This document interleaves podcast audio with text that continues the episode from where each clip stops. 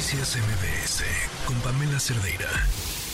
Pues hablábamos del triunfo de Milei en Argentina, eh, una sorpresa sin duda en nuestro país, la felicitación. Eh, bueno, pues todo el mundo al pendiente de quién hacía las primeras felicitaciones y la Secretaría de Relaciones Exteriores eh, reconoció la jornada electoral en Argentina, dijo que se llevó a cabo de forma pacífica. El mensaje completo dice, el gobierno de México felicita al pueblo argentino por su participación cívica en las elecciones, así como al candidato vencedor Javier Milei, con quien buscaremos mantener una relación constructiva en beneficio de ambos pueblos y de la región. Xochitl Galvez eh, publicó también un mensaje que llamó muchísimo la atención y ahora sí que sorprendió a propios y extraños em, por el tono de la felicitación, eh, sobre todo tomando en cuenta eh, lo polémico que es Javier Milei, eh, un personaje que independientemente de hoy, la complicadísima situación en la que se encuentra Argentina económicamente, un personaje que se ha mm, pronunciado de formas polémicas, por decir lo menos, en torno a diversos temas. Pero justamente para hablar y entender lo que está pasando en Argentina, le agradezco muchísimo a José Valls, periodista argentino que nos acompaña. ¿Cómo estás, José? Buenas tardes. ¿Qué tal, Pamela? Buenas tardes. ¿Cómo están ustedes? Bien, eh, cuéntanos cómo, cómo se ha vivido todo desde la jornada de ayer. Bueno, fue una jornada bastante agitada, sobre todo una vez terminada la elección y cuando empezaron a llegar los cómputos y la sorpresa invadió a todos. Creo que hasta el propio, el propio candidato del oficialismo y al peronismo en su conjunto que esperaba otro resultado, por lo menos un poco más ajustado, un poco más... Eh, peleado tal como lo marcaban las encuestas previas, ¿no? Eh, a la elección. ¿Qué marcaban las encuestas Pero previas?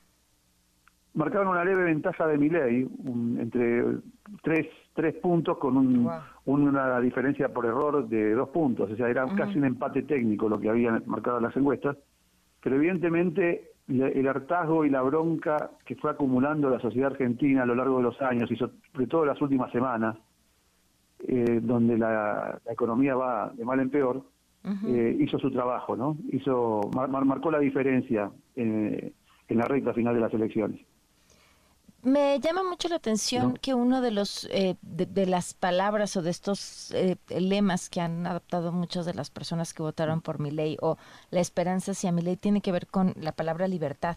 ¿Por qué? ¿A qué se refieren o qué podrían marcarse dentro de esto, dentro del contexto argentino? Ellos se, ellos se autodeclaman liberales, eh, anarco, mm. anarcocapitalistas, libertarios, y hacen de la libertad eh, una especie de culto. Ellos hablan de la libertad para libertad económica, libertad de, pensamiento, libertad sexual. En ese, en ese terreno abordan varios aspectos y cuando hablan de la libertad, ellos hablan de los años del kirchnerismo como una especie de sometimiento a las clases más, eh, más castigadas mm. socialmente desde las recurrentes eh, crisis que sufrió la Argentina desde los 80 hacia aquí, ¿no?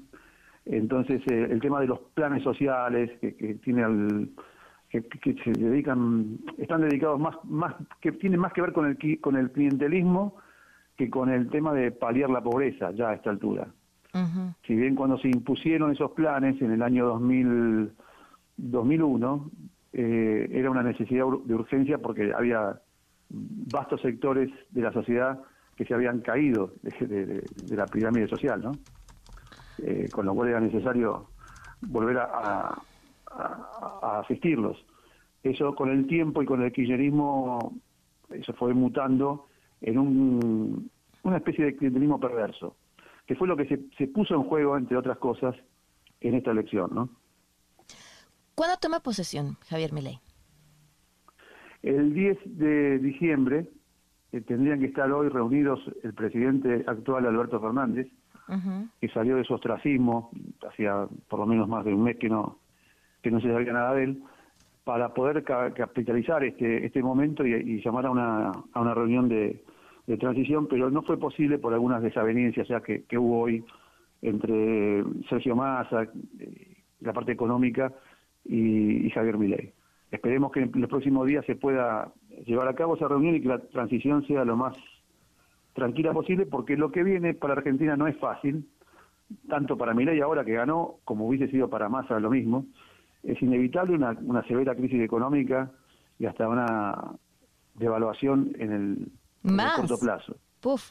Ahora, Más eh, todavía. Por, sí, dime. Llama la atención, em, cualquiera pensaría que los apoyos sociales eh, son la el escudo absoluto ante cualquiera eh, dentro de la política que, que, persiga mantener a su grupo político a cargo, porque contra que te den dinero, ¿quién podría estarlo?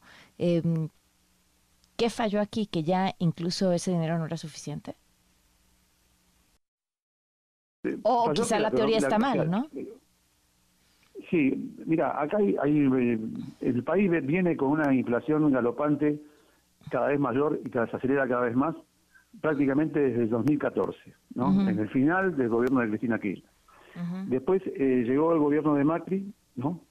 Eh, con una posición más de, si querés, si lo hablamos en términos ideológicos antiguos, más de derecha, y siguió potenciando esa inflación, paso a paso.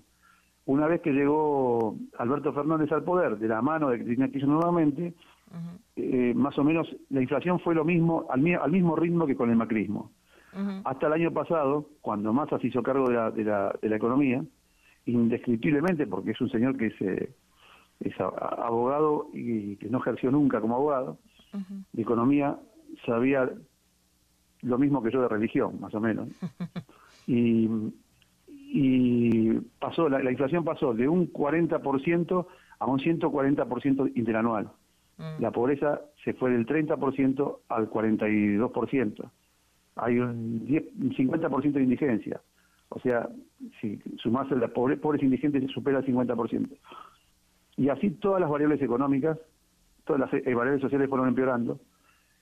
El peronismo y su maquinaria política que suele controlar y, manejar a los sectores sociales más bajos, fue perdiendo esa, esa, ese poder, esa capacidad de control, a punto tal que ya en la primera vuelta se vio como ese 30% de, de ley, que era un outsider que venía con ideas prácticamente perimidas, el neoliberalismo, el, que lo tuvimos aquí en la, figura de Carlos Menem en los 90, atravesó, atravesó eh, totalmente las capas sociales donde el peronismo era muy señor, ¿no?